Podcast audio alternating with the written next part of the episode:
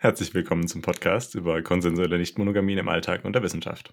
Ich bin Leo. Ich bin Trim. Und ich bin Lou. Und wir diskutieren problemorientiert über den aktuellen Forschungsstand zu alternativen Beziehungsformen. Für alle, denen anekdotische Evidenz nicht ausreicht. Das ist Polysophie. Hallo, schön, dass ihr wieder bei uns eingeschaltet habt. Letzte Folge ging es um Sprache und was Sprache so mit unserer Wahrnehmung machen kann und wie neue Worte ähm, uns helfen können, neue Gefühle zu verstehen und Beziehungen zu verstehen. Und wir haben da eine E-Mail bekommen mit Feedback zum Thema Asexualität und Aromantik. Ja, und wir freuen uns immer äh, sehr, wenn äh, Menschen uns schreiben. Und äh, an der Stelle hat uns eine Hörerin auf eine Stelle aufmerksam gemacht, ähm, an der wir erst so ein bisschen über Beziehungsformen ohne sexuelle oder romantische Komponenten sprechen und dann im gleichen Atemzug auch kurz die Begriffe asexuell und aromantisch erwähnen. Und dabei besteht so ein bisschen das Risiko, dass Beziehungs- und Identitätsebene durcheinander geraten können. Und gerade weil in dem Bereich ein gängiges Vorurteil ist, dass Menschen, die sich als asexuell identifizieren, keine sexuellen Komponenten in ihren Beziehungen haben, ist es uns wichtig, das nochmal deutlich zu machen, dass das nicht so sein muss. Zum Beispiel kann ich, obwohl ich vielleicht überhaupt gar keine sexuelle Anziehung gegenüber irgendjemandem verspüre, sexuelle Aspekte in meine Beziehung mit einbauen, weil meine Partnerperson Sex haben will und die ne, vielleicht nicht asexuell ist oder weil es ein Spektrum ist und ich vielleicht einfach nur nicht immer und in jeder Situation sexuelle Anziehung verspüre, aber das eben manchmal doch tue.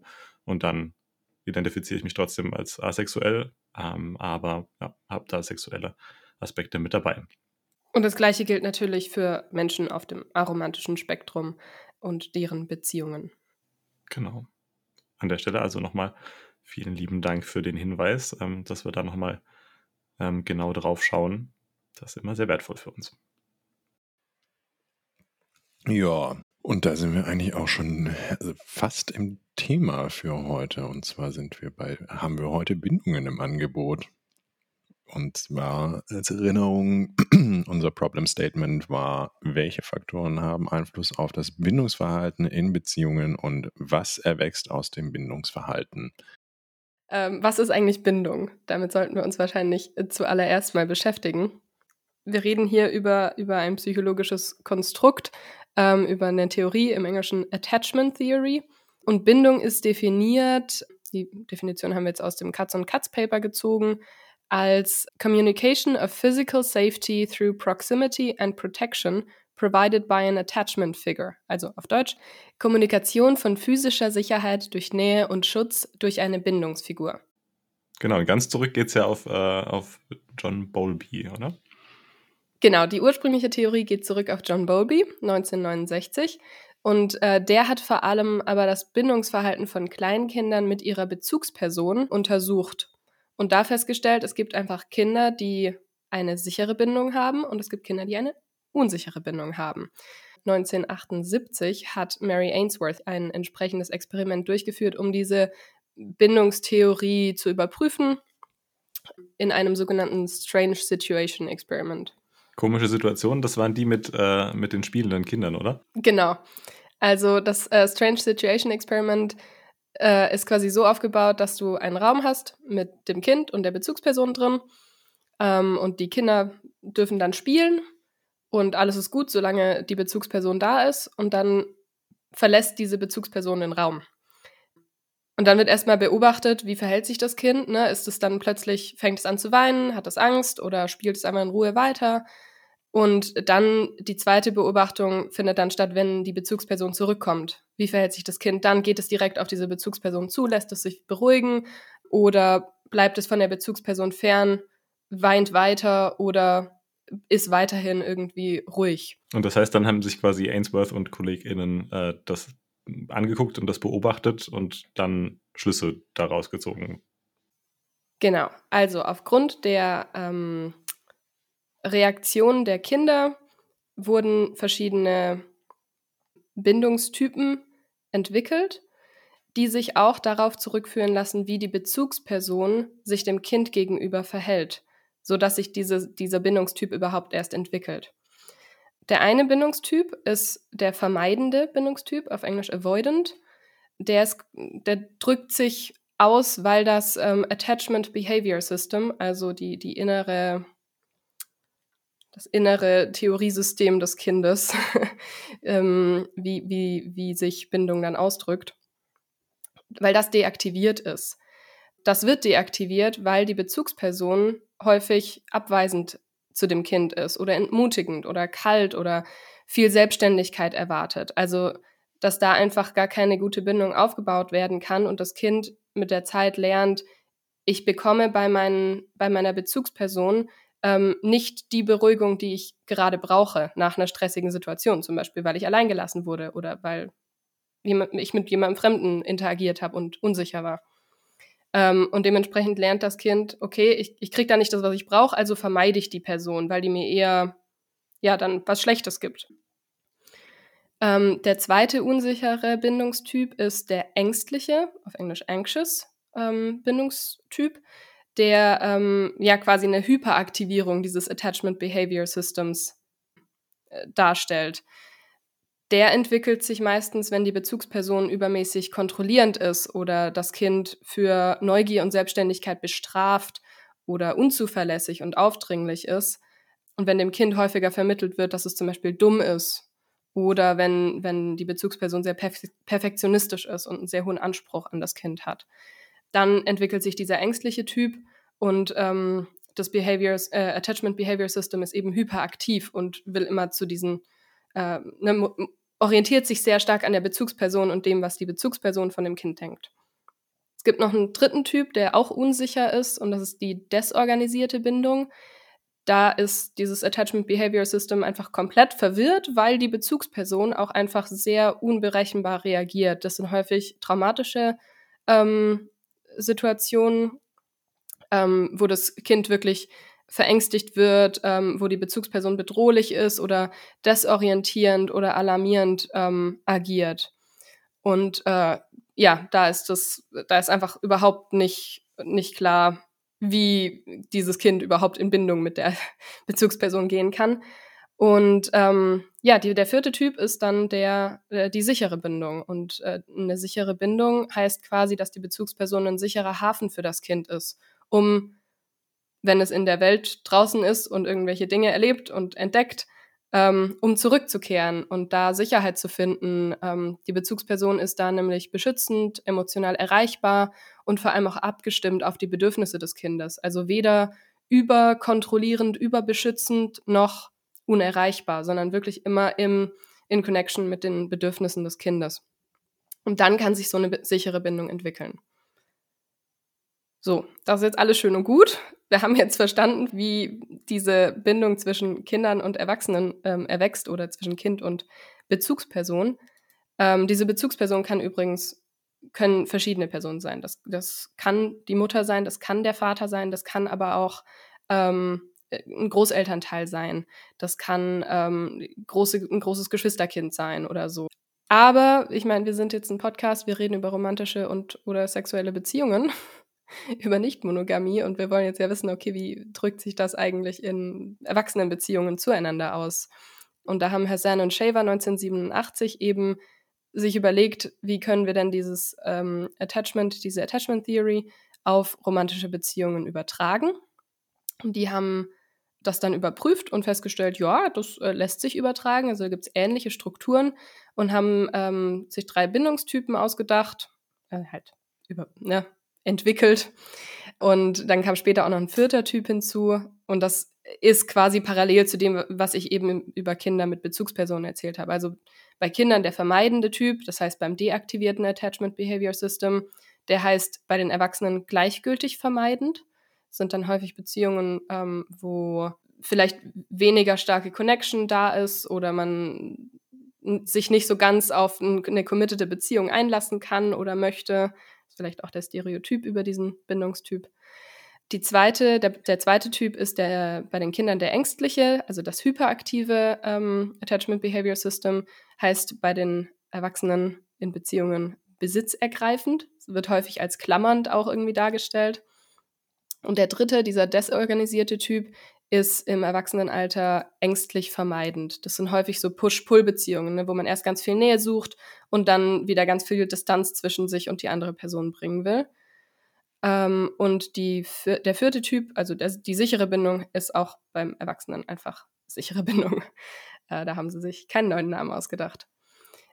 Hassan und Shaver machen tatsächlich in ihrem Paper auch sehr stark klar, dass ähm, sie äh, sich bewusst sind, dass romantische Beziehungen unter Erwachsenen sehr viel komplexer sind als diese Eltern-Kind- bzw. Bezugsperson-Kind-Beziehungen und sehen das, also die kritisieren das relativ klar und sind sich da sehr bewusst. Ähm, sie sind aber auch, also ja, dieses Paper ist von 87 und wurde in, war ein Love-Quiz in einer lokalen, in einer lokalen Zeitung, was damals wohl Standard war. Ähm, aber ja, es ist ein relativ spannendes Paper. Ja. Ähm, jetzt habe ich die ganze Zeit von Bindungstypen gesprochen und das wurde auch meistens so gesehen. Also es waren meistens fixe Kategorien. Du bist vermeidend, du bist ängstlich, du bist besitzergreifend, wie auch immer.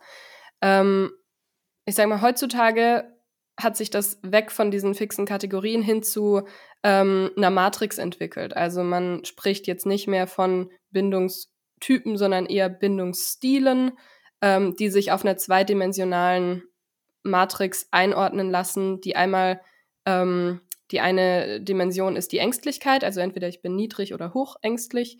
Und die zweite Dimension ist ähm, die, die Vermeidung. Also entweder hochvermeidend oder niedrig vermeidend. Das heißt, wenn ich nicht ängstlich und nicht vermeidend bin, dann ist das quasi das, was vorher die sichere Kategorie war. Genau. Okay. Aber du kannst ja ähm, auf einer Skala von nicht ängstlich bis mittelängstlich kannst du ja äh, jede, jede Ängstlichkeitsdimension äh, annehmen und dann auch auf einer Skala von nicht äh, vermeidend bis mittelvermeidend. Das heißt, es gibt einfach Menschen, die sind bei beiden bei komplett nicht ängstlich und nicht vermeidend. Ähm, und dann gibt es Menschen, die eher in die Mitte dieser, dieser Dimension rutschen. Irgendwie hört sich das nach dem Venn-Diagramm der Beziehungen an. Ja, ich meine, letztendlich erlaubt das halt für sehr viel mehr Flexibilität und nicht so, so krasse Typen, die man entweder, wo man entweder reingehört oder nicht. Mhm. Und ich finde das sehr schön. Plus, es gibt einem die Möglichkeit, dass diese Beziehungstypen und Beziehung, Beziehungsarten sich ja durchaus vielleicht noch ändern können. Ja, da wollte ich eh gerade fragen mit der Veränderlichkeit, weil, also, ne, mal angenommen, ich will jetzt irgendwie an mir arbeiten und wo, wo will ich denn dann hin? Also, ne, will ich irgendwie unbedingt weg von ängstlich und vermeidend hin zu sicher? Ist das so die, die, das Ideal oder? Ja, also vor allem äh, stereotyp gesehen wäre das das Ideal, ja. Aber das heißt nicht, dass äh, die anderen Bindungsstile komplett scheiße sind und man die nicht haben will. Ich hatte es, glaube ich, in der Hierarchienfolge schon mal angesprochen, das Buch von Jessica Fern äh, mit dem Namen Polysecure nochmal Shoutout, es ist ein fantastisches Buch, lest es. Ähm, und äh, Jessica Fern stellt tatsächlich nochmal ein bisschen einen positiven Spin für diese ja eher unsicheren Beziehungsstile dar und sagt, dass die ja eben auch ihr Gutes haben, beziehungsweise dass sie einfach andere Bedürfnisse unterstützen und ausdrücken.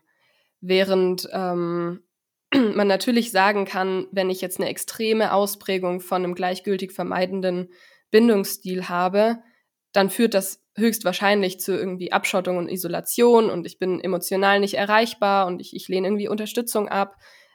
Aber diese extreme Ausprägung ist halt eher eine reaktive Strategie, anstatt tatsächlich ein geschickter Ausdruck der der Bedürfnisse. Und da kommt dieses Spektrum wieder rein, wenn ich mich jetzt nicht an den komplett extremen Polen aufhalte, was, ich, was die wenigsten Menschen tun. Die meisten sind halt irgendwo ein bisschen näher in der Mitte. Dann kann man halt auch einfach ja diesen gleichgültig vermeidenden Beziehungsstil reframen und ne, sagen, dass der halt ausdrückt, dass man ein Bedürfnis nach Auto, ähm, Autonomie und nach Agency hat, ähm, was ja per se nichts Schlechtes ist. Und das heißt, dass es wird dann quasi nicht äh, erstmal standardmäßig pathologisiert, ähm, weil es quasi ne, in den entsprechenden Quadrant dieser Matrix äh, fällt, also ne, in die entsprechende Ausprägung ähm, in diese Kategorien vorher, sondern wir sagen, okay, ähm, ne, nur weil ich mich in, in die Richtung äh, da verorte, ähm, ist das erstmal noch nicht was Negatives, sondern charakterisiert vielleicht nur ähm, wie ich so an Bindungen rangehe und ne, was, was da so meine Bedürfnisse sind. Mhm. Ja, genau, genau. Ich meine, Beziehungen sind super individuell und es ist völlig in Ordnung, eine Beziehung zu führen, in der man mehr Autonomie sucht oder möchte. So. Mhm. Das ist per se nichts Schlechtes. Und mit so einem, mit so einem ähm, gleichgültig vermeidenden, die Worte sind schon super negativ belastet, finde ich, aber mit diesem Bindungsstil hast du halt auch einfach Fähigkeiten, die Leute mit anderen Bindungsstilen vielleicht nicht so haben. Du bist vielleicht selbstgenügsamer, du bist, du kannst vielleicht Emotionales äh, gut von, von, voneinander trennen, so ähm, von, von praktischen Dingen. Jessica Fern sagt auch noch, du kannst äh, praktische und logistische und materialistische Aspekte des Lebens gut anpacken. Also du bist da vielleicht einfach, hast da einfach andere Fähigkeiten.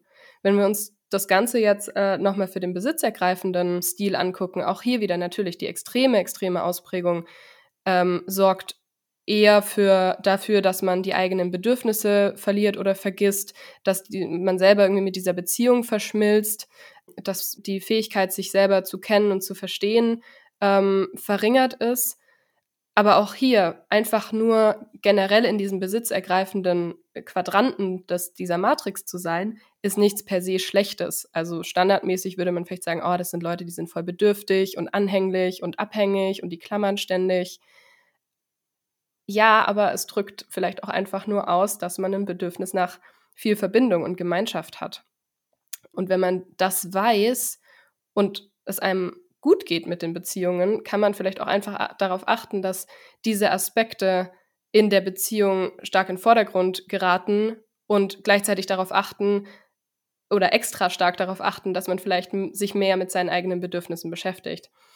Auch hier sagt Jessica Fern, die, die Fähigkeiten, die Menschen ähm, im besitzergreifenden Spektrum haben, auch hier wieder, Wort ist irgendwie wirklich schlecht gewählt. Ich wünsche mir neue, neue Worte dafür die Fähigkeiten, die die besitzergreifende Menschen haben, ähm, sind eher sowas wie, okay, ich kann Gefühle von anderen Personen schnell einschätzen, ich bin kompetent darin, mich um die Bedürfnisse anderer Menschen zu kümmern, ähm, was per se ja nichts Schlechtes ist, wenn es nicht dann äh, dazu führt, dass man sich selber vergisst. Ähm, und ich kann auch gut mit Verantwortung umgehen, gerade in zwischenmenschlichen Beziehungen. Ja, also was mir gefällt bei der Perspektive ist die, dieses Entkoppeln von, äh, ne, wo versteckt sich irgendwie vielleicht ein Störungsbild oder ähm, irgendwie, ne, was, was, was dysfunktional kritisch ist für, für Beziehungen ähm, und was sind die Dimensionen, entlang der äh, ich mich da einordnen kann und ähm, auch meine Beziehungen und mein, mein Bildungsverhalten selbst reflektieren kann. Und das, das finde ich sehr, sehr wertvoll, dass ich diese Einordnung machen kann für mich, ohne quasi direkt das Gefühl äh, haben zu müssen, dass ich da jetzt in irgendeiner ne, böse Kategorie äh, falle oder sowas. Jetzt, mein, ne, wir, wenn wir uns die, die, die Forschung dazu angucken, wo das alles herkommt äh, mit, der, mit der Bindungstheorie, das ist ja alles recht ne, dyadische Beziehungen, Monogamie geprägt. Ähm, und mm, wir ne, ja. wollen uns ja konsensuelle Nicht-Monogamien angucken. Und jetzt stelle ich mir die Frage, inwieweit ist das übertragbar? Weil ich sehe schon so deutliche, deutliche Vorurteile in dem Kontext auch. Ähm, direkt hochploppen, ne? also so dieses, ah, ne, sichere Bindung, das, das kann, kann man doch nur in monogamen Beziehungen haben, weil da ist ja irgendwie, ne, äh, Commitment da und äh, mhm. das ist doch der Inbegriff sicherer, ähm, sicherer Bindung. Und oder, oder noch besser andersrum, Monogamie sorgt für sichere Bindung. okay, ja, ja, ja, aha. Ja, das ist genau dann die, die, die, die Steigerung davon. Oder andersrum eben das, das Negativvorurteil ähm, gegenüber konsensuell Nicht-Monogamien, dass es ne, eher so der Inbegriff der, der vermeidenden Bindungstypen ist. Also ne, ich ja, will irgendwie kein echtes Attachment, äh, keine echte Bindung, ähm, keine wirkliche Intimität, ähm, sexuell oder romantisch oder ne, wie auch immer. Ähm, und ich meine, das, ich finde das spannend, ne? wenn, wenn wir tatsächlich diese, diese, das übertragen können, zu sagen, ah, wie ist es denn? Ähm, können wir da, da uns einen Vergleich angucken? Ähm, aber ja, bin auch skeptisch, wie gut das funktioniert mit so einem sehr mononormativ geprägten ähm, psychologischen Konstrukt. Ja, es war einem halt auch die ganz große Frage, gibt es denn überhaupt einen Unterschied zwischen monogamer und nicht monogamer Bindung oder Bindungen, mhm. Muss man ja ganz ehrlich sagen. Weil das ist, äh, also Vielleicht ist das ja ambivalent, vielleicht ähm, haben wir ja alle nicht nur einen Bindungstyp, also könnte ja sein. Tja, was sagt denn die Forschung, Trim? Ja, die Forschung, äh, die Forschung macht ganz klar eindeutige Aussagen und sagt vielleicht. Nee, wie wie sie halt gerne so macht. Mich, bei mir ist gerade schon so, ich war, ne, die, die Hoffnung äh, stand in den Augen, so was, äh, ganz klare Aussagen. ah, die falsche Fährte gelockt hier. Spaß beiseite. Forschung ist wichtig, Forschung ist hart, Forschungsergebnisse sind ambivalent und äh, Forschungsergebnisse muss man immer auch im Kontext sehen. Das war der 5 Sekunden Falsification Disclaimer. Danke, Karl Popper. Ähm, genau, also eben Moores 2015. Die haben zwei ähm, Studien effektiv durchgeführt, wo sie sich erstmal nur angeschaut haben, wie monogame heterosexuelle Paare irgendwie zu CNM bzw. also Non-Monogamien stehen, was ich was sehr spannend ist, allerdings leider keine Aussagen zu dieser Frage, gibt es dann einen dezidierten Unterschied ähm, gibt. Das haben sie sich dann dafür allerdings im zweiten Teil angeschaut. Und da kam dann halt raus, dass Personen in, äh, also der Unterschied zwischen Personen in einer CM, CNM-Beziehung im Vergleich zu Personen in einer monogamen Beziehung ein geringeres Maß an Vermeidungsverhalten haben. Was schon auch spannend ist, wenn wir uns jetzt gerade das alles in Kontext setzen. Moment, das ist ja quasi das Vorurteil umgedreht, oder? Ja. Richtig. Okay. Wer hätte das gedacht? Forschung, äh, Forschung zerstört Vorurteile. Hm. Nein. Ganz eigenartig es geht noch, es wird noch krasser. Für ängstliche Menschen macht es keinen Unterschied, ob sie in einer konsensuellen non-monogam oder einer äh, monogamen Beziehung sind. Ja, und aber das bedeutet halt auch einfach, dass Personen mit mehrer, in mehreren romantischen Partnerinnenschaften ein geringeres Maß an Vermeidung haben, aber nicht unbedingt ein geringeres Maß an Angst. Und das deutet darauf hin, dass Angst bei aktuellen Beziehungskonfigurationen vielleicht gar nicht die große Rolle spielt. Das heißt, wenn du jetzt gerade gesagt hast, mit den ängstlichen Menschen, das, das will ich gerade noch besser verstehen, ähm, da gibt es irgendwie keinen Unterschied zwischen CNM und monogamen Beziehungen. Das heißt, wenn man sich die Gruppen anguckt, Menschen mit monogamen Beziehungen, Menschen mit konsensuell nicht monogamen Beziehungen, ähm, dann findet man da quasi keinen Unterschied in der, in der Ausprägung auf dieser Ängstlichkeitsdimension. Das ist das, was du, was du sagst. Das ist, ähm, so habe ich, äh, so hab ich das Paper verstanden, genau. Ja, okay. Und das ist auch Aha. das, also ich habe hier eben die Forschungsergebnisse von Studie 2, beziehungsweise die Ergebnisse von Studie 2 ähm, gerade eigentlich paraphrasiert. Mhm. Und ja, also es, also das, was eigentlich rauskam, ist, dass Menschen, die ängstlich sind, finden das, also es ist für Menschen, die ängstlich sind, wichtiger, dass es Abmachungen gibt, als wie diese Abmachungen wirklich aussehen. Also die Boundaries und Regeln, die existieren, sind wichtiger als was für Regeln und Boundaries existieren. Ob das jetzt monogame Regeln sind oder non-monogame Regeln, egal. Hauptsache, sie werden eingehalten, weil das gibt mir eine Sicherheit in der Beziehung. Das heißt, ich kann in einer non-monogamen Beziehung, die mit meine, die auf meine Ängste eingeht, eine sehr viel sichere Beziehung aufbauen, als in einer monogamen Beziehung, wo es super fraglich ist, ob ähm, das vielleicht gar nicht, also dass die Person mir vielleicht fremd geht, also wo das nicht aktiv besprochen wird. Kommunikation, so wichtig. Mhm.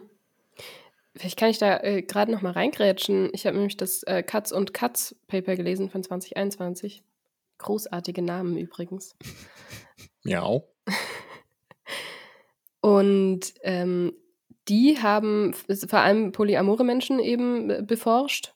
Und äh, das stimmt mit den Moores-Ergebnissen überein, also entgegen des Stereotypen, dass alle Polis äh, vermeidend sind, ähm, sind polyamore Menschen meist sicher oder ängstlich im Bindungsverhalten. Was ich ganz schön fand, ist, dass die auch noch darauf eingehen, warum das so vielleicht ist. Ähm, und zwar sagen die, dass äh, sichere Bindung, mit sicherer Bindung häufig eine, eine effektive Kommunikation einhergeht und ähm, dass das wiederum die Entwicklung und Stabilität mehrerer Beziehungen ähm, ermöglicht. Und ich meine, Kommunikation wie wir, glaube ich, schon häufig genug gesagt haben, ist mit äh, einer der Grundsteine für ähm, ja, funktionierende nicht monogame Beziehungen. Ähm, und die Menschen mit ängstlichem Beziehungsstil, die gehen auf, wenn es viel Intimität gibt, wenn sie viel Möglichkeit haben, mit Menschen in Verbindung zu gehen. Und naja, wie man sich vielleicht denken kann, wenn man mehrere Beziehungen gleichzeitig führt, ist das einfach, ja, ist da mehr Intimität da und mehr Verbindung da, als wenn man nur Beziehung mit einer Person führt.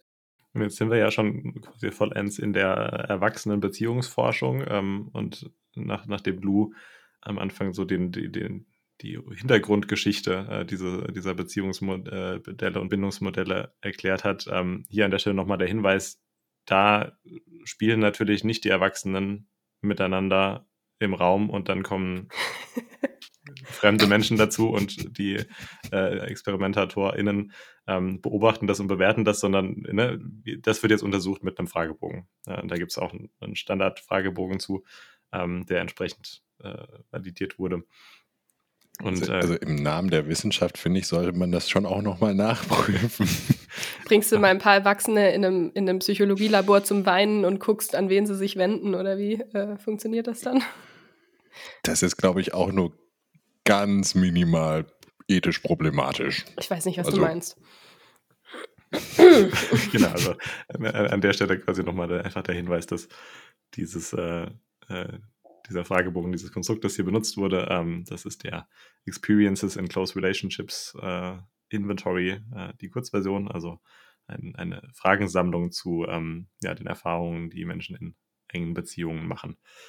Das äh, wurde genutzt, um hier Erwachsenenbindung ähm, zu untersuchen. Poly, Poly und Mono, beziehungsweise Mono und Nicht-Mono. Genau. Ja. Fände ich auch spannend, da nochmal reinzugucken. Ähm, ob der wirklich so übertragbar ist. So ganz genau, einfach also auch, auch äh, da packen wir euch gerne auch den, die, für den Verweis ähm, in die Show Notes, äh, wer da mal gucken will, ob man irgendwie an die Fragen kommt. Weil manchmal sind die öffentlich zugänglich, manchmal sind die, muss man dafür bezahlen, aber ähm, ja, ist auf jeden Fall eine spannende Frage, ne? inwieweit äh, das anwendbar ist auf CNM-Beziehungen, weil das mit ziemlicher Sicherheit aus einem mononormativen Kontext kommt. Ja, und auch generell auf queere Beziehungen. Also ich meine, ich hatte das beim letzten Mal ja, glaube ich, auch schon kurz angesprochen als, als Nachtrag. Ähm, wenn meine Beziehungszufriedenheit zu einem Teil an meiner sexuellen Aktivität gemessen wird, ich aber asexuell bin, habe ich dann generell weniger zufriedene Beziehungen? Ich glaube nicht. Da ist einfach die Skala schlecht angesetzt. So. Hm, hm. Das heißt, jetzt haben wir uns den Unterschied angeguckt und ne, gesehen, dass entlang dieser zwei Dimensionen, dass es da in der einen Dimension Unterschiede gibt und in der anderen nicht so sehr. Wie ist das denn jetzt über Zeit? Also eine Frage, die wir uns das letzte Mal gestellt haben, ist ja quasi auch noch, wenn ich so, ein Bindungs, ne, so eine Bindungscharakteristik quasi habe, ist das dann fix? Also gerade wenn die vielleicht ne, frühkindlich geprägt ist, ähm, bleibt die dann so durch mein ganzes Leben oder, oder verändert die sich? Und gleichermaßen auch die Frage, wenn ich die jetzt habe und weil wir jetzt ne, gerade über diesen Kontrast äh, monogame, nicht monogame Beziehungen gesprochen haben, wenn ich jetzt eine Bindungscharakteristik mit einer Partnerperson habe, habe ich die dann auch genauso mit einer anderen Partnerperson oder, oder kann das auch schon unterschiedlich sein? Also so ganz grundsätzlich kann man, und da würde ich nochmal ganz kurz auf Hassan und Shaver 87 zurückkommen, weil die sprechen das tatsächlich in ihren ähm, Einschränkungen auch an. Und zwar schreiben sie dezidiert, im Allgemeinen haben wir wahrscheinlich das Ausmaß überbetont, in dem Bindungsstil und bindungsbezogene Gefühle Eigenschaften sind und nicht Produkte einzigartiger Interaktion zwischen Person und Situation. Also im Sinne von, Jo, ähm, ist eine inhärent intrinsische Eigenschaft, die jedes Menschlein für sich selber einfach mit rumträgt. Im Gegensatz zu, Jo, ich lerne dich kennen und in unserer Dynamik nehme ich plötzlich diesen Bindungsstil ein und du nimmst den ein. Das haben die nicht berücksichtigt, das konnten sie nicht. Ähm, und auch tatsächlich ist in dem Paper beziehungsweise in den, Nachfra in den Fragebögen, die sie gemacht haben, haben sie implizit, also sie haben das nicht Sie machen das, also sie schreiben das nicht, aber es, es wäre auch überraschend gewesen für die Forschung der Zeit. Gehen sie nicht auf Non-Monogamie ein. Es gibt definitiv in diesem Paper Aussagen, die meiner Meinung nach die Aussage zu lassen, dass sie auch non-monogame Menschen mehr oder weniger abgefragt haben. Aber mehr können wir dazu nicht sagen. Wirklich dezidiert haben sie es nicht angesprochen. Sie sprechen das auch nicht in ihren Einschränkungen ein, dass man da vielleicht mehr machen sollte. Das machen, macht Moors 2015 im Übrigen sehr stark. Und ja. Hm. Andere Zeiten, andere Forschung. Ne? Ähm, mhm. Bowlby hat das äh, in dem Original Original auch schon gemacht ähm, und hat aber ja quasi nur sich Kinder angeguckt und dabei eben auch gesagt, dass es ähm, Variabilität gibt, ähm, aber hauptsächlich in Bezug auf Lebensphasen. Und ich meine, da waren Eltern und Kind im Fokus. Ich habe es nicht im Detail gelesen, muss ich gestehen, aber ich gehe davon aus, dass hier Lebensphasen von Kindern gemeint sein könnten. Also Kleinkind, Kindergartenalter, Grundschulalter, Teenager, ne, dass sich da einfach die, die Bindung ähm, verschiebt. Es gibt auch Forschung, die sich Bindung zwischen ähm, Teenagern und, und ihren Peers, also den Gruppenmitgliedern hier, die Clique, sich angucken. Und ich kann mir gut vorstellen, dass sich da einfach das Bindungsverhalten zu der ursprünglichen Bezugsperson verändert und verschiebt, weil andere Bezugspersonen mit dazukommen. Das war aber historisch in der, in der Wissenschaft schon auch immer so ein bisschen ein Tauziehen. Ähm, ja. ne, Leute, die gesagt haben, ah, nee, das ist eher stabil äh, und wir ne, suchen nach, nach Evidenz dafür ähm, und dann auch immer wieder diese, diese durchblitzenden, naja, so ein bisschen ne, Variabilität ist, ist da schon und wie weit geht die? Ne? Also ähm, mm Ne, wenn wir jetzt uns, uns schon die, die Originalpublikationen zu, den, zu der Bindungstheorie angucken und da schon ähm, ne, das Potenzial klar wird ähm, dafür, dass da potenziell irgendwie Veränderlichkeit drinsteckt, ähm, ist natürlich die Frage in der Praxis dann, wie, wie weit reicht das? Und ist jetzt für mich schon eine Beziehung zur nächsten seriell monogamen Beziehung ist das schon irgendwie genug Lebensphase, dass sich da was verändern kann? Ähm, oder ist ne, mein erwachsenen Beziehungsleben, ist das eine Lebensphase und dann ja. ist es da irgendwie einigermaßen konsistent? Ja, ähm, ne, wir haben äh, gesagt, so, so, die zwei Aspekte, die hier eine Rolle spielen, sind zum einen Veränderlichkeit über Zeit. Ähm, das war das, was wir jetzt gerade noch mal kurz beleuchtet haben. Und das andere mit den, mit den parallelen Beziehungen, ähm, halt einfach so eine, eine, Eigenheit von, von Nicht-Monogamie. Ähm, das erinnert mich so ein bisschen an die Herausforderungen, die wir beim äh, Design der Compass-Skala, also diesem, dieses psychologischen Konstrukts für Mitfreude, gesehen haben in äh, unserer Folge Nummer 5. Eifersucht und Mitfreude heißt sie. Ähm, genau, also wir sind sehr gut im Bilde über unsere eigene Folgenhistorie. Ähm, es ist Nummer 5, es, es, stimmt. Es ist Nummer 5, sehr gut. Ähm, genau, weil da ging es ja auch um die, ne, um, um, die, die Frage, inwieweit ist Mitfreude was Inhärentes, also so eine Art Trait, so eine Art Charakteristik meiner Person, meiner Persönlichkeit. Und, ähm, oder inwieweit ist es was Beziehungsspezifisches? Und die hatten sich ja, wenn ich mich richtig erinnere, damals dazu entschieden, das beziehungszentriert zu formulieren und zu untersuchen. Ähm, und ja, ich habe auch den Eindruck, dass ähm, im, im Kontext Bindungstypen das potenziell spannend sein könnte. Ja, ich meine, generell haben wir, also ich stimme dir zu, wir haben generell aber ja das Problem, das eben auch schon angesprochen wurde, diese ganze Forschung hat halt keine nicht-Monogamie im Kopf gehabt. Also das nicht explizit mit einbezogen. Und ich fände es jetzt spannend, nochmal von euch zu hören, ähm, was, was dabei rauskam ähm, bei eurer Recherche dazu. Ähm, wenn wir jetzt die zeitliche Veränderung haben wir uns jetzt angeschaut, okay, da gibt es vielleicht irgendwie eine Veränderbarkeit. Ähm, was ist mit Veränderbarkeit über Beziehungen hinweg, vor allem wenn die parallel laufen, diese Beziehungen?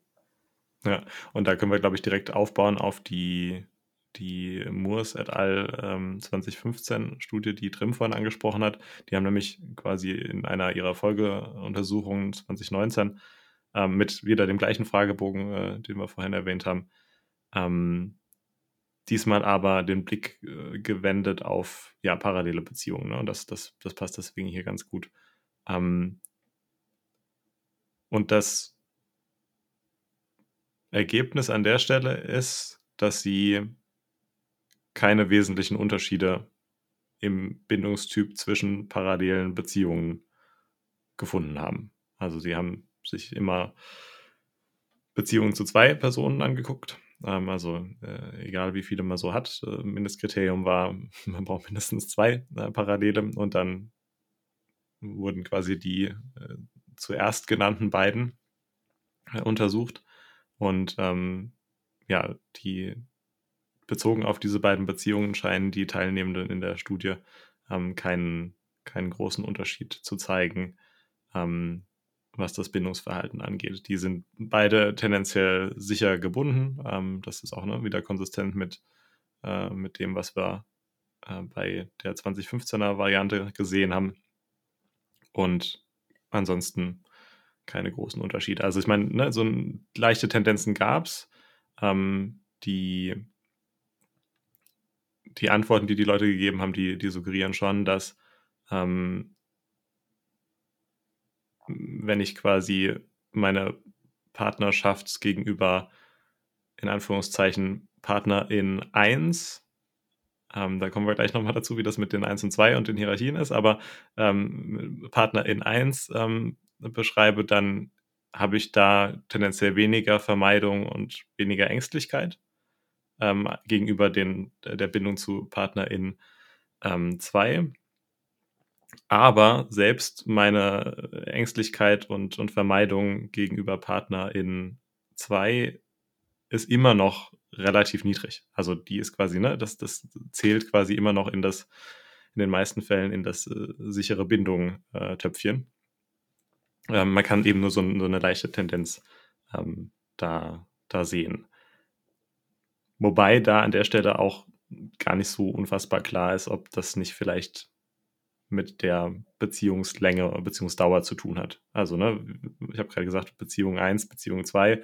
Ähm, in dem Kontext sind es vorwiegend hierarchische Beziehungen, die, die beschrieben werden. Also irgendwie, ich glaube, 70 Prozent der Teilnehmenden haben angegeben, äh, in einem hierarchischen Beziehungskonstrukt zu sein. Ähm, und der Unterschied zwischen dieser Gruppe ne, Beziehung 1 gegenüber Beziehung 2, ein wesentlicher Unterschied ist, dass die Beziehungsdauer im Mittel ähm, bei Beziehung 2 deutlich geringer war. Ähm, das heißt, es kann durchaus auch sein, dass, weil wir ja wissen, dass ne, Bindung über Zeit wächst, dass das oder über Zeit wachsen kann, zumindest, ähm, dass ja, das einfach ein Effekt ist, den wir da sehen. Deswegen sollten wir das auf keinen Fall irgendwie überrepräsentieren, sondern das Takeaway an der Stelle, die, das Fazit an der Stelle ist wirklich, scheint zumindest in der Studie keinen großen Unterschied in den Bindungstypen zwischen den beiden parallel angeschauten Partnerschaften zu geben. Das hat mich schon ein bisschen überrascht. Also ich meine, du hast eben schon Hierarchie angesprochen, das ist auch was, was mich mm, immer wieder beschäftigt. Ähm, ich meine, ist jetzt meine nicht so sichere Beziehung ähm, oder nicht so sichere Bindung innerhalb einer Beziehung, soll ich vielleicht auch nochmal aussprechen, ähm, kommt die daher, dass ich vielleicht eine Sekundärbeziehung führe? Oder ist diese Beziehung eine Sekundärbeziehung, weil unsere Bindung nicht so sicher ist? Ähm, also da diese, diese mhm, mhm, Kausalitätsrichtung finde ich spannend, mhm. gerade wenn man sich hierarchische Beziehungen anguckt. Und wie würde das aussehen, wenn wir uns explizit nicht hierarchische Beziehungen anschauen? Fände ich sehr cool, da was, mhm. da Zahlen zuzusehen. Naja, in dem Punkt jetzt aber mal eine kleine Lanze für diese Studie gebrochen, weil ähm, die geben hier nur die, äh, also sie geben in dem Fragebogen an ähm, Partnerperson 1, Partnerperson 2, es ist eine implizite Hierarchie, ja.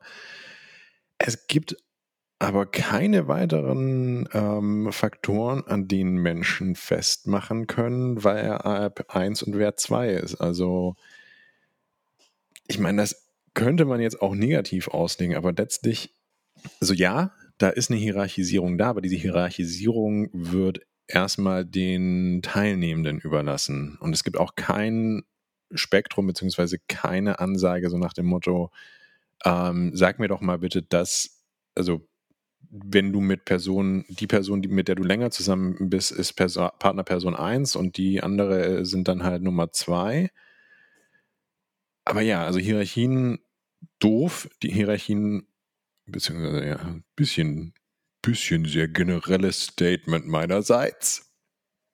Ähm, naja, aber eben, dass der, der Aspekt von Hierarchisierung einfach wirklich wichtig ist und da vielleicht noch wirklich auch sehr stark reinspielen könnte, haben wir, glaube ich, in Folge über die Hierarchien auch gesehen. Fast so, als ob diese Themen zusammenhängen, ne? Ich wollte an der Stelle noch was einbringen, was ich auch in Polysecure gelesen habe. ähm, und zwar den Hinweis darauf, dass ich mich aktiv entscheiden kann, eine bindungsbasierte Beziehung einzugehen oder auch nicht. Und ich glaube, das ist was, was, was viele Menschen einfach als gegeben hinnehmen. Wenn ich romantische und oder sexuelle Beziehungen führe, dann strebe ich immer eine sichere Bindung in diesen Beziehungen an.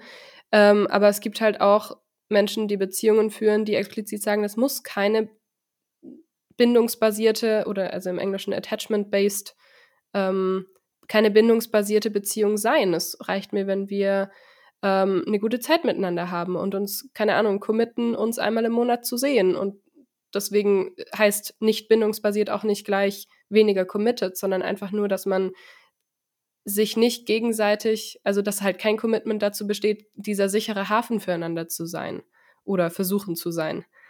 Ähm, und das fände ich halt in dem Kontext auch nochmal spannend, wie das mit reinspielt. Also wenn Leute explizit sagen, ja, das ist einfach nicht, ne, unsere Beziehung ist halt nicht attachment-based, muss sie auch nicht sein. Ähm, wenn ich dann aber Attachment erforsche und abfrage, was kommen da dann für Ergebnisse raus und wie ähm, verzerrt das vielleicht dann auch die Ergebnisse und die Interpretation dieser Ergebnisse, wenn die Forschenden davon ausgehen, dass also ein, ein Bindungs-, eine Bindungsbasis in der Beziehung vorhanden ist.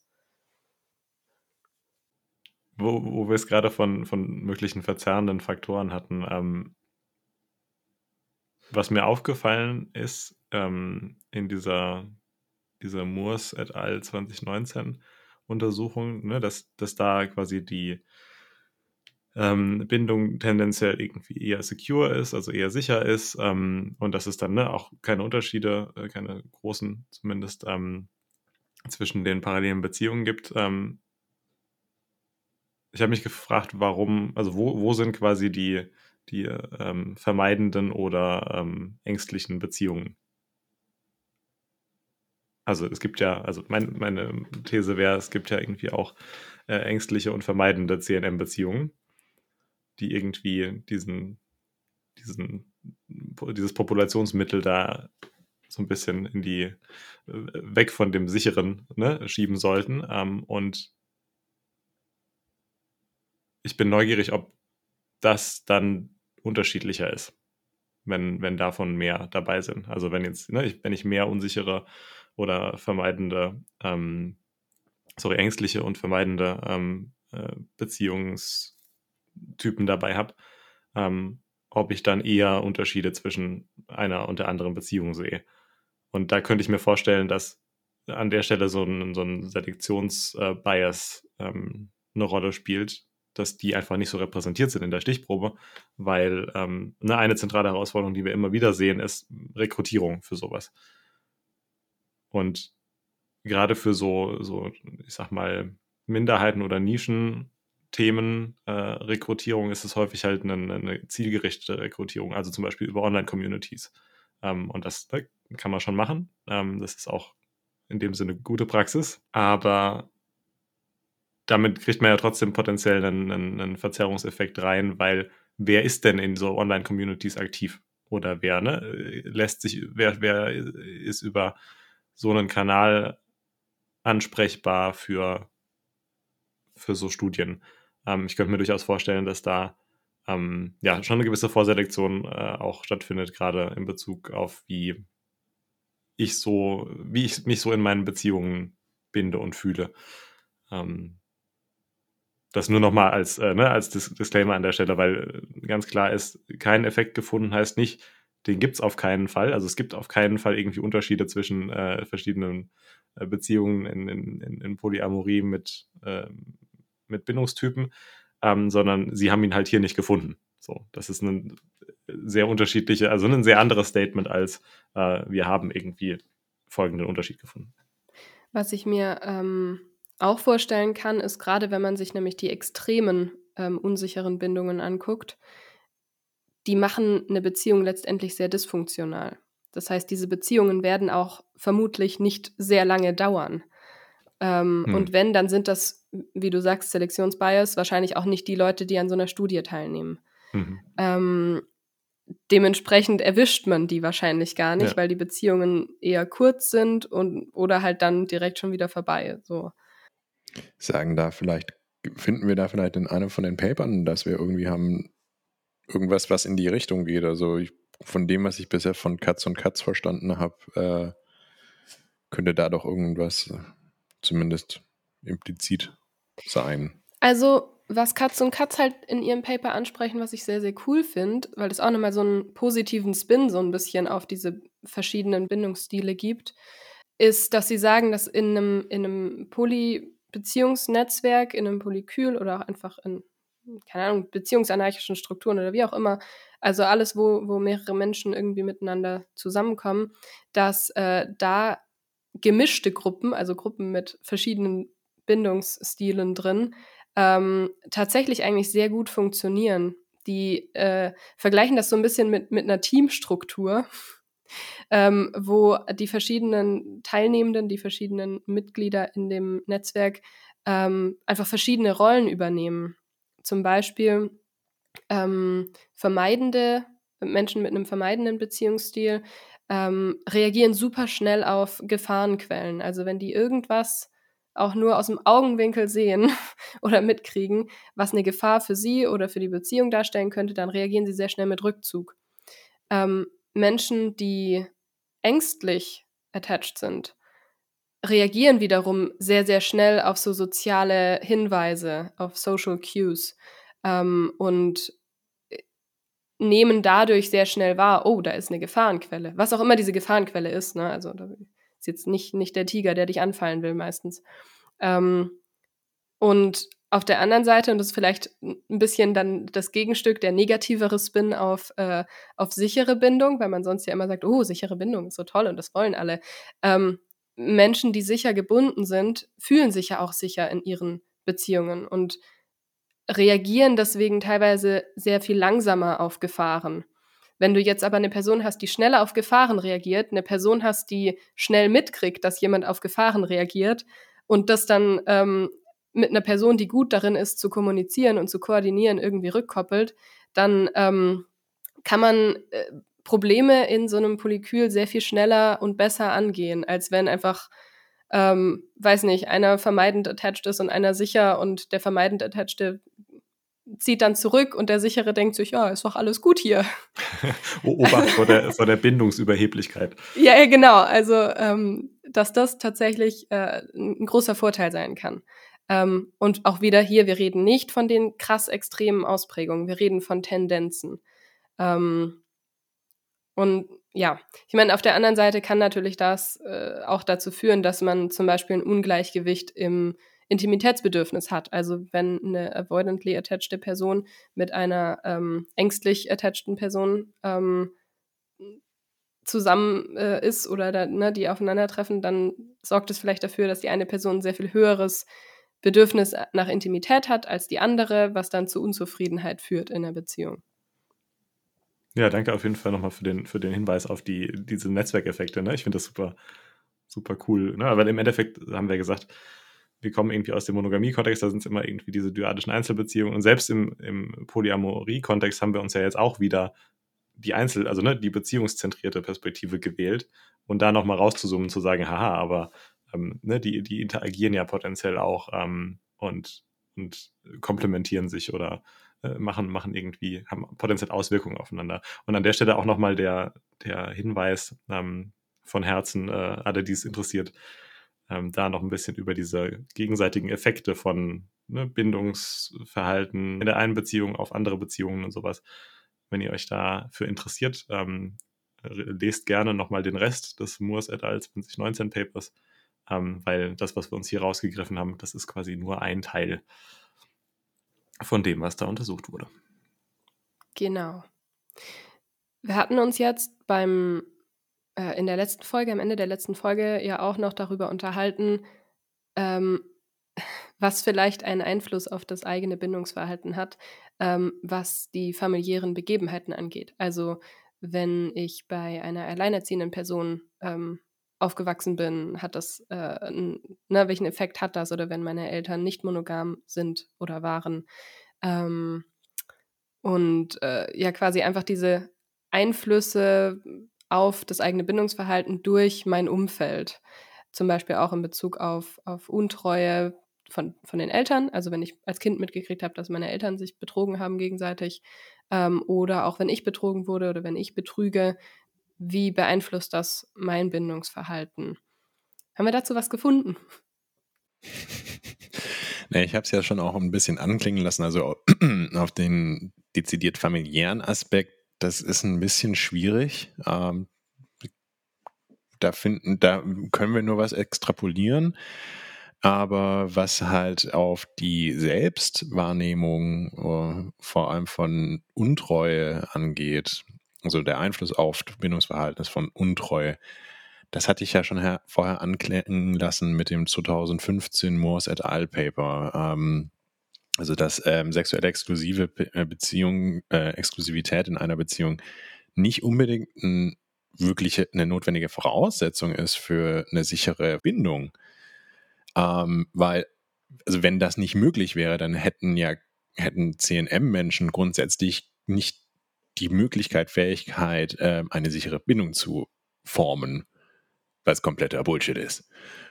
Ja, aber der entscheidende Punkt ist halt eben, dass die sexuelle Exklusivität und eben sexuelle Exklusivität hier einem Kontrast zu Untreue ähm, einfach verhandelt wird. Und das ist das große Problem, das, also eines der grundlegenden Probleme in mononormativ bzw. amatonormativen Gesellschaften, weil es wird grundsätzlich davon ausgegangen, wir sind monogam, wir sind exklusiv oh scheiße, du hast mich betrogen. Um es jetzt mal sehr, sehr einfach runterzubrechen. Also insofern sieht man da schon auch einen Einfluss auf das Selbst und auf das eigene Individuum und auch dementsprechend auf die Bindungstypen.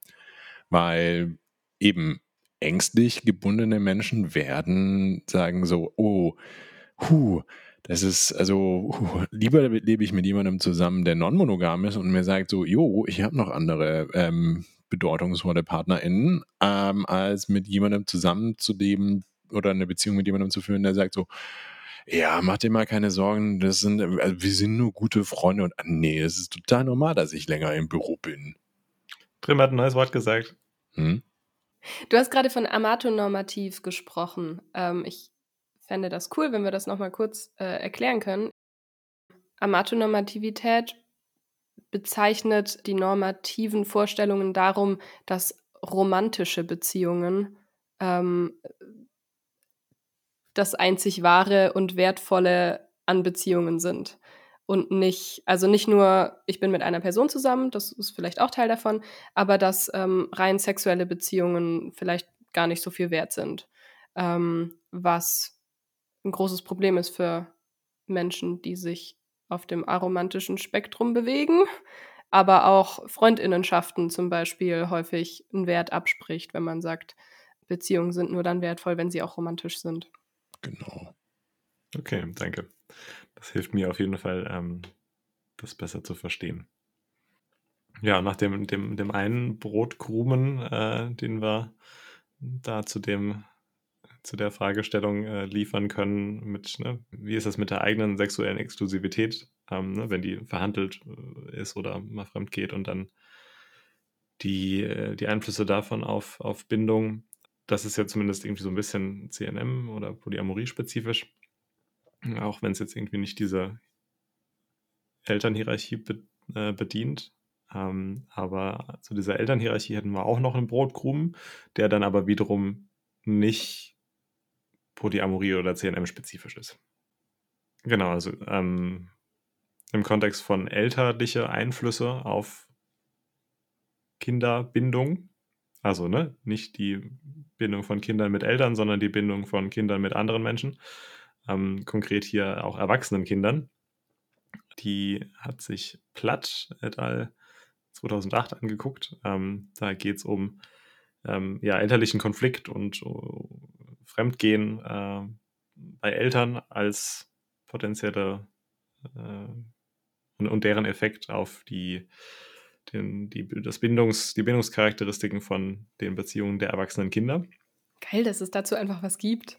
Und das, ähm, ja, ne, das macht viel mehr, ähm, aber wir schneiden hier zumindest mal ähm, Hypothese 6 raus, ähm, weil die so ein bisschen zu dieser Frage zumindest passt, die wir uns das letzte Mal gestellt haben. Und da haben sie im Prinzip keinen Unterschied gefunden ähm, zwischen erwachsenen Kindern, die um den elterlichen Betrug wussten, gegenüber erwachsenen Kindern, die von keinem elterlichen Betrug wussten, ähm, was deren, also was das, das den Bindungstyp der Kinder angeht. Also ähm, sie haben zumindest keine Evidenz dafür gefunden, dass wenn die Eltern fremd gehen, dass das einen nachhaltigen Effekt auf den Bindungstyp der Kinder hat.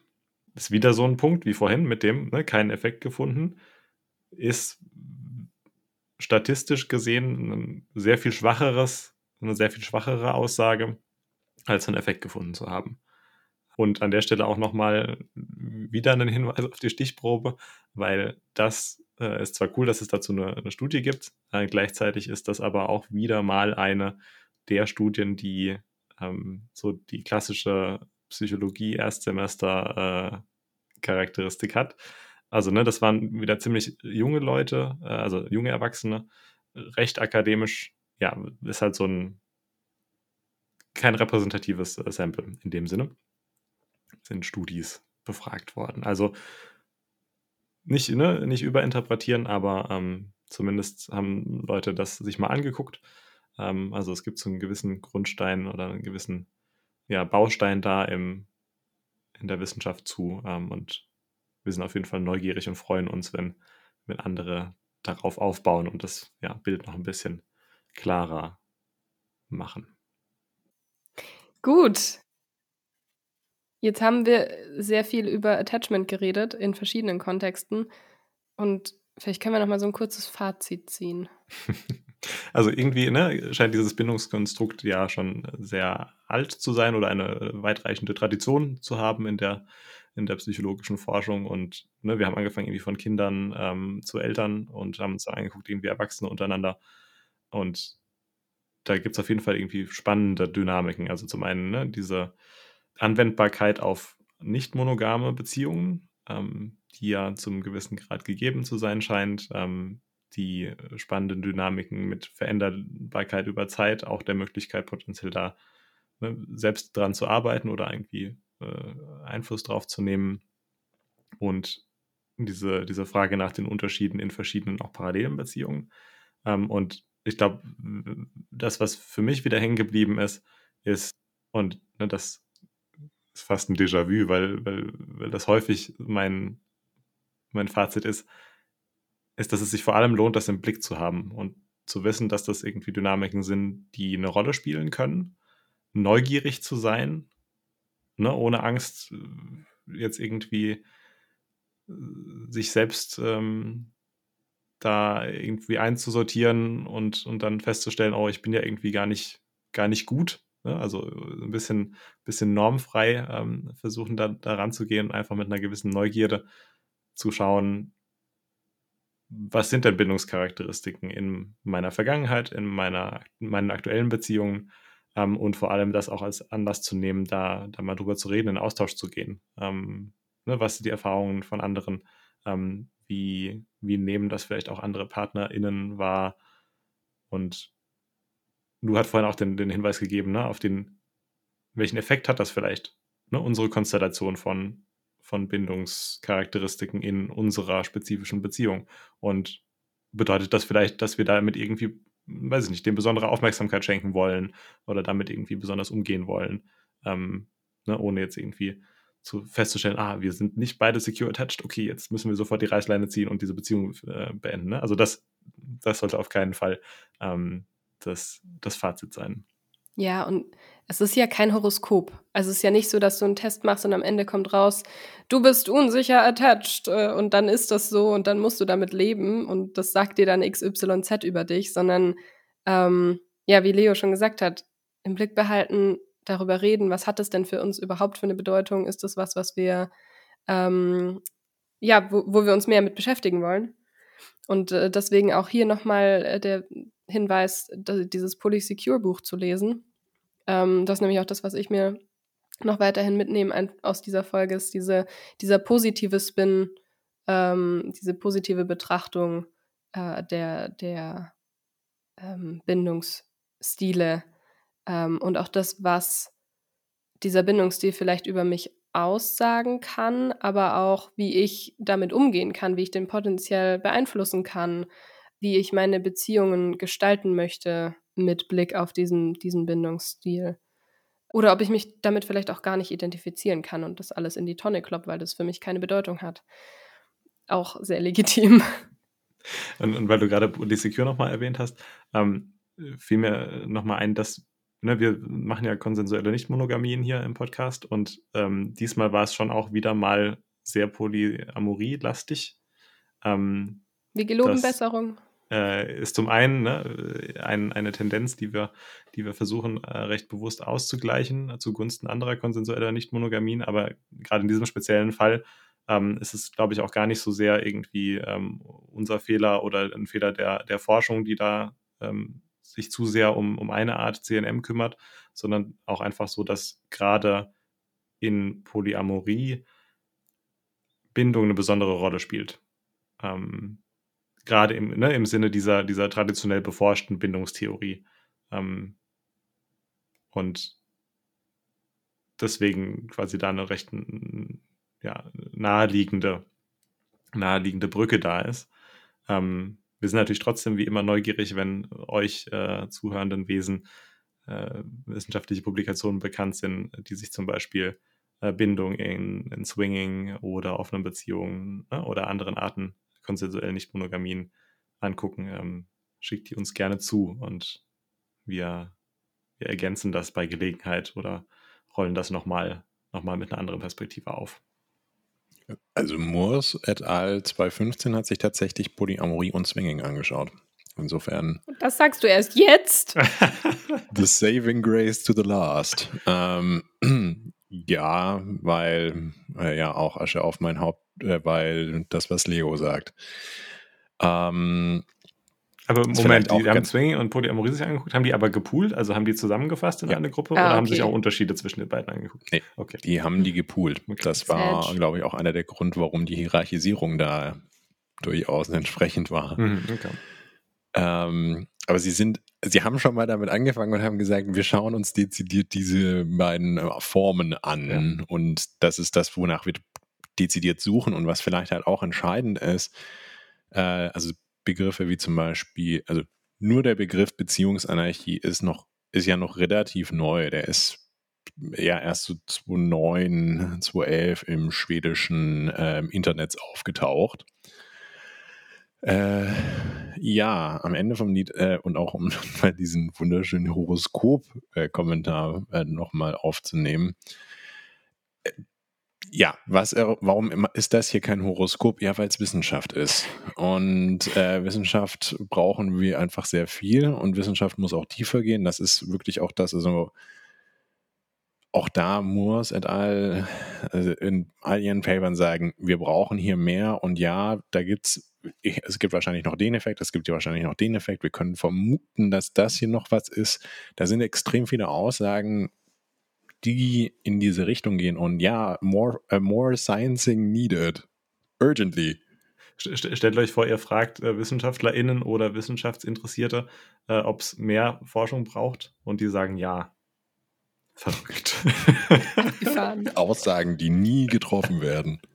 Aber apropos mehr Forschung, ähm, wir haben auch äh, wieder mehr Forschung im Blick, nämlich schon fürs nächste Mal, was wir nämlich da uns angucken wollen, ist das Thema Konsens und Verhandlung von Beziehungen oder konsensualisieren. Weil, ne, wenn jetzt zwei Menschen sagen, konsensuelle Nicht-Monogamien, das ist ja super, das machen wir jetzt, ähm, dann ist das zwar potenziell schön für die Menschen, aber ähm, heißt ja noch nicht, dass die direkt einen Konsens darüber haben, wie das dann genau aussieht. Also wir haben ja schon von unserer ersten Folge durch bis heute immer wieder den Punkt, konsensuelle Nichtmonogamie ist ein äh, Überbegriff. Selbst wenn ich jetzt irgendwie sage, ich will Polyamorie, dann ist das auch sehr, bietet das sehr, sehr viel Gestaltungsspielraum einerseits. Gleichzeitig erfordert es aber vielleicht auch besonders viel Gestaltung und damit auch äh, gegenseitige und gemeinsame Verhandlungen von, wie das denn konkret aussehen soll. Ich finde aber auch gerade in, in monogamen Beziehungen, ich meine, die meisten Menschen gehen eine Beziehung ein und verhandeln da gar nicht drüber und gehen überhaupt keinen Konsens ein, mhm. was denn da jetzt die Rahmen, der, der Rahmen dieser Beziehung ist. Also weil man sich eben so von diesen normativen Strukturen leiten lässt und einfach davon ausgeht, dass diese Beziehung so und so aussieht, da könnte ein bisschen mehr Konsens auch nicht schlecht sein. Ja, in dem Sinne ist es wahrscheinlich ne, in der Form sogar gar nicht mal so spezifisch ein konsensuelle Nicht-Monogamien-Thema, sondern vielleicht einfach ein Beziehungsthema. Ja. Ähm, egal welche, welche Farbe und Form die Beziehung so hat. Ja. Gibt es da irgendwie bestimmte, bestimmte Fragen, die, die euch spontan ja, besonders interessieren? Naja, wie kommen denn unterschiedliche Menschen zu einem Konsens? Und also wie einig, einigen sich Menschen auf was? gibt es da halt auch irgendwie Unterschiede in der Wirkung von verschiedenen Vorgehensweisen. Also eben so können wir, müssen wir da wirklich viel verhandeln oder haben wir, sind wir uns eigentlich wirklich mhm. implizit aufgrund unserer Sozio äh, soziokulturellen Rahmen äh, sehr schnell einig? Gibt es vielleicht auch unterschiedliche Präferenzen in diesen Herangehens- und Vorgehensweisen? Ich meine, es gibt es gibt ja Leute, die tatsächlich, also gerade im Nicht-Monogamie-Kontext, die sich hinsetzen und, und quasi einen Beziehungsvertrag aufsetzen oder, mhm. oder ihre, ähm, ihre Agreements äh, aufschreiben ähm, und das wirklich so sehr fix machen. Ähm, und dann gibt es Leute, die sich einfach gegenseitig sagen, das und das sind meine Boundaries, so und so äh, bin ich gepolt und die dann eher so dauerhaft in Kommunikation darüber sind, ob das, was gerade passiert, noch stimmig ist also ich, ich wäre da auch gespannt, ob es da ähm, Forschung zu gibt, wie bestimmte Menschen oder Gruppen oder generell wie Leute an sowas rangehen. Ja, und ob das dann auch einen Einfluss nimmt auf, wie die Beziehung so ist, ne? Also genau. Das, ja, ja, ja. Und es gibt ja auch dann, äh, wenn ich sowas verhandle, egal auf welche Art, verschiedene Dinge, die, die ich verhandeln kann. Und das fände ich auch nochmal cool, wenn wir da drauf schauen. Ähm, Gerade so äh, Stichwort ähm, Vetorecht na, das ist mhm. für mich immer so, so das, was Menschen, äh, diese eine Sache, die Menschen sehr explizit aushandeln oder eben sagen, so, du hast ein Vetorecht oder du hast das nicht. Das ist ja mhm. sehr explizit gegebenes äh, Werkzeug quasi. Und dann auf der anderen Seite, was passiert, wenn Menschen nicht so wirklich verhandeln und eher so ein Don't Ask, Don't Tell Modell fahren. Also ich, ich frage nicht, mit wem du äh, dich sonst noch triffst und du erzählst mir nicht, mit wem du dich sonst noch triffst, ähm, inwiefern hat das noch mit Konsens zu tun? Also das, die Vereinbarung an sich kann ja im Konsens getroffen werden, aber was bedeutet das dann letztendlich für den Konsens, Konsens in meiner Beziehung und für meine sonstigen Beziehungspraktiken? Und ich meine, wir haben ja auch schon im, im, im Einleitungssatz gerade die verschiedenen Arten konsensuellen Nicht-Monogamien oder auch Monogamie äh, ne, gehabt. Also generell Beziehung, wie, wie soll denn meine Beziehung aussehen?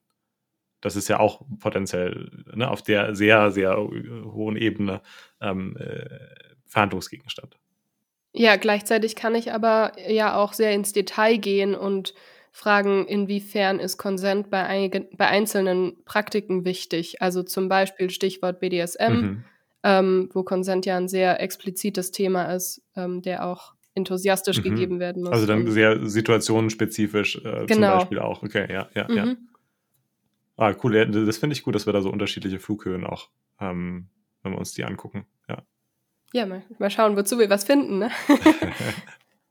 Und ich meine, vielleicht, äh, vielleicht können wir ja sogar auch irgendwie, ähm, ja, vielleicht finden wir ja auch irgendwie Indizien für, für Tipps oder Inspirationen für, ne, wie, wie Verhandeln gut funktionieren kann. Ähm, entweder ne, spezifisch auf einzelne Problemstellungen oder eben einfach auch grundsätzlich so als, ich sag mal, Methodenkompetenz. Ähm, ja. Das fände ich irgendwie auch ziemlich, ziemlich cool. Da wird Polysophie ein bisschen praktischer hier. Äh, wir lassen unser Haar herunter aus dem Elfenbeinturm. Gut.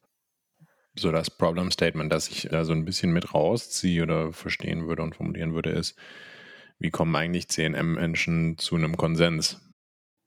Ja, das Basic, aber gut, ja. finde ich gut. Steckt eigentlich, ne, steckt irgendwie alles mit drin, weil wir haben sowohl irgendwie das, den Zielzustand Konsens quasi, also ne, dieses Konsensthema, aber auch die, die Reise dahin gefällt mir. Mhm. Ja. Genau. Ja, auf jeden Fall kommen wir damit aber auch schon zum Ende dieser Folge. Aber eben, wie ihr merkt und sicher auch schon wisst, nicht zum Ende der Diskussion. Weitere Infos für alle mitlesenden Wesen findet ihr in den Show Notes. Für Fragen und Feedback sind wir, wie ihr am Anfang auch sicher gehört habt, immer gerne offen und bereit und ihr könnt uns unter hallo erreichen oder ihr folgt uns auf dem vielleicht noch dann existierenden Twitter oder halt nicht, at polysophiecast. Und damit bis zum nächsten Mal. Tschüss. Tschüss.